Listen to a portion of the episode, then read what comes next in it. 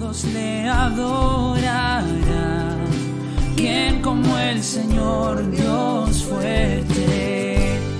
Él es el león, león de Judá. Él tiene poder para liberar. Todos se postrarán ante ti. Bienvenidos a este devocional. El día de hoy quiero hablarte de un tema que Dios puso en mi corazón y es la fe sin obras. Esto se encuentra en la epístola de Santiago, del capítulo 2, del versículo 14 al 23. Y le voy a dar lectura y dice así. Hermanos míos, ¿de qué aprovechará si alguno dice que tiene fe y no tiene obras?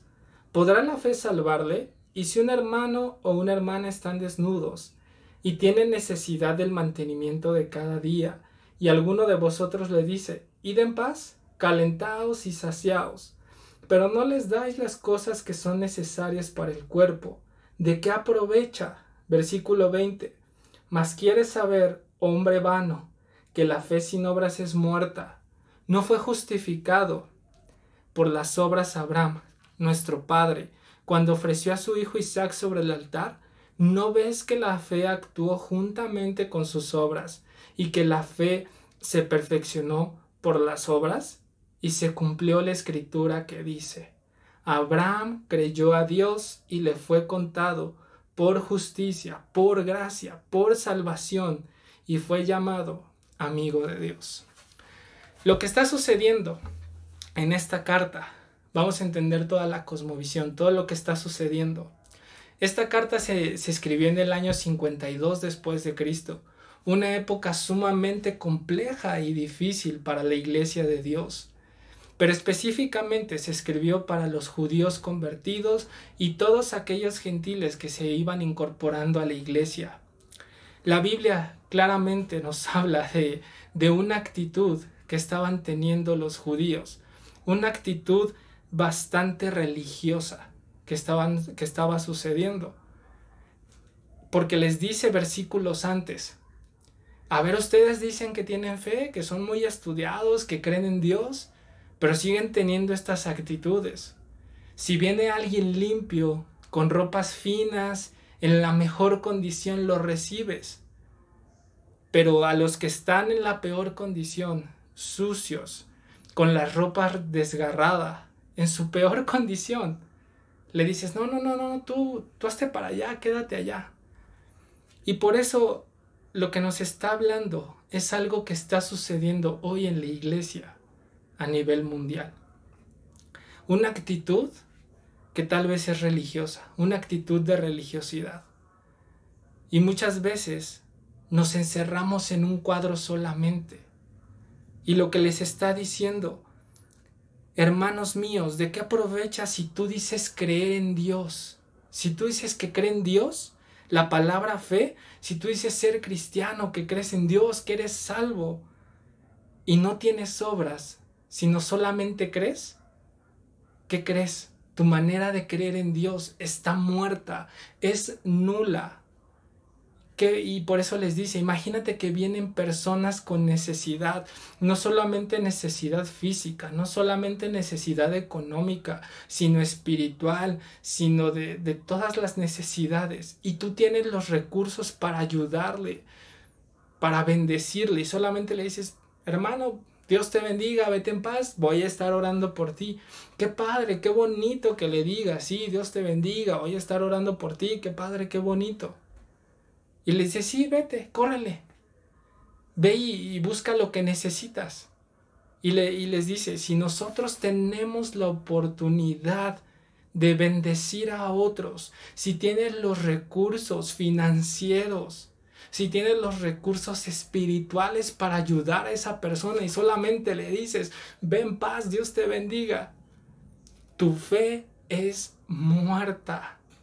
Porque la Biblia no nos está diciendo, no niega que, que las personas de esa época eran estudiadas, que leían, que ayunaban, que oraban, que trataban de meditar en la palabra de Dios. Sí, qué padre, qué bueno.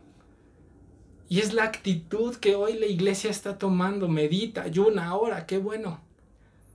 Pero no está teniendo obras. A veces nos quedamos ahí, en ese cuadrito de cuatro paredes y yo solo aquí, y yo solo aquí, y yo solo aquí.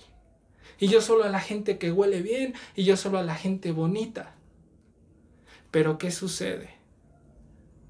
Puedes orar mucho, puedes leer mucho, porque a veces la iglesia está llena de tanto de esto, pero no tiene nada aquí. ¿Qué va a suceder? ¿Qué sucedería si el día de mañana llega alguien en su peor condición? Y no estamos hablando de una persona que solamente comete pecados, porque pecados todos cometemos y nos tenemos que arrepentir todos los días. Pero ¿qué sucede si llega un homosexual? Si llega un drogadicto? Si llega un ex recluso? ¿Qué sucede? Solamente le vas a decir, bienvenido, Dios te bendiga, qué bueno. Y cuando se vaya, Dios te bendiga. No se trata solamente de eso. No se trata solamente de estarlo juzgando, no se trata de nada más ver su condición y mira su condición y es un pecador y, maldito el hombre y, dice Romanos que, que por sus propias concupiscencias son malditos. No se trata de eso, ni siquiera estamos hablando aquí de condición humana, de su conducta humana no estamos hablando. Estamos hablando de ser los brazos, los pies, y las manos de Jesús y la voz de Jesús, de ser embajadores de Jesús en este tiempo. La iglesia está viviendo tiempos similares a los que vivía, cada vez más represión, cada vez más eh, situaciones como estas en donde no hables de Cristo, cállate, no hables de Cristo. Pero ¿qué va a suceder?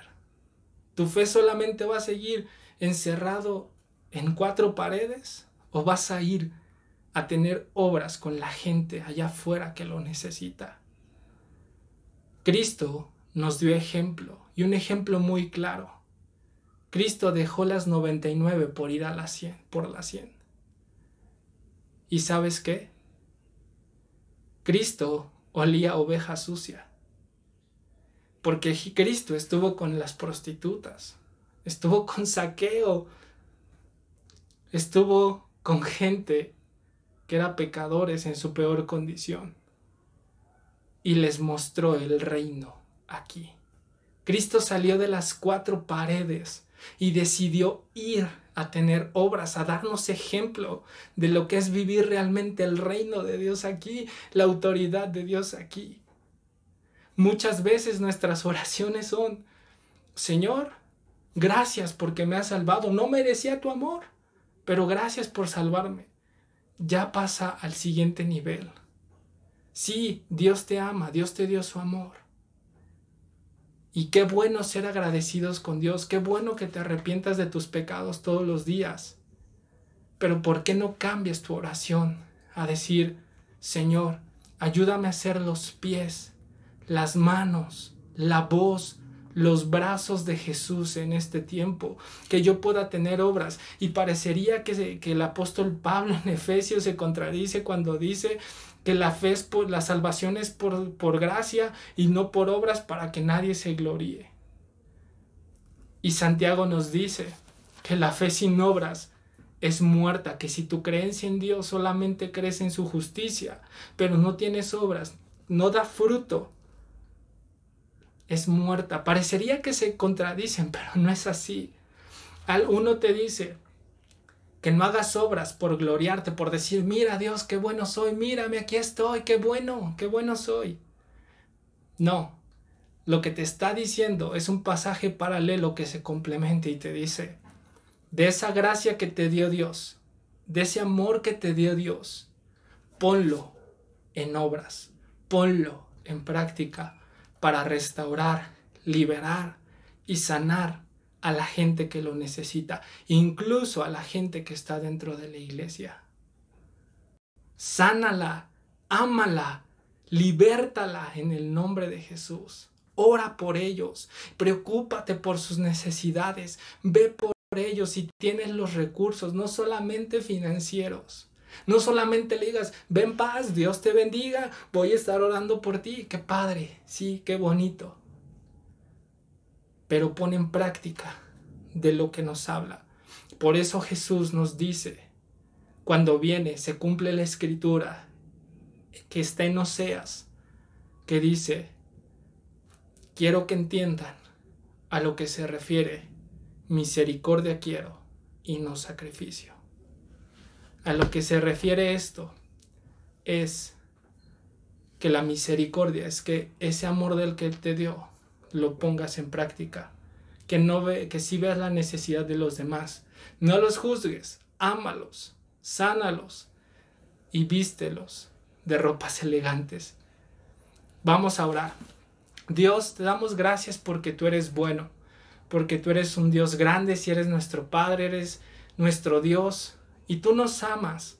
Ayúdanos a entender que tú quieres que seamos los pies, las manos de Jesús en este tiempo, a poner en fe y a poner en práctica esa fe que nos has dado, esa gracia de la que hemos recibido. Te alabamos, te bendecimos y te pedimos que tu Espíritu Santo nos ayude y nos anime en este tiempo. En el nombre de Jesús. Amén. Dios de salvación vino a darnos libertad. ¿Quién como el Señor Dios fuerte? Él es el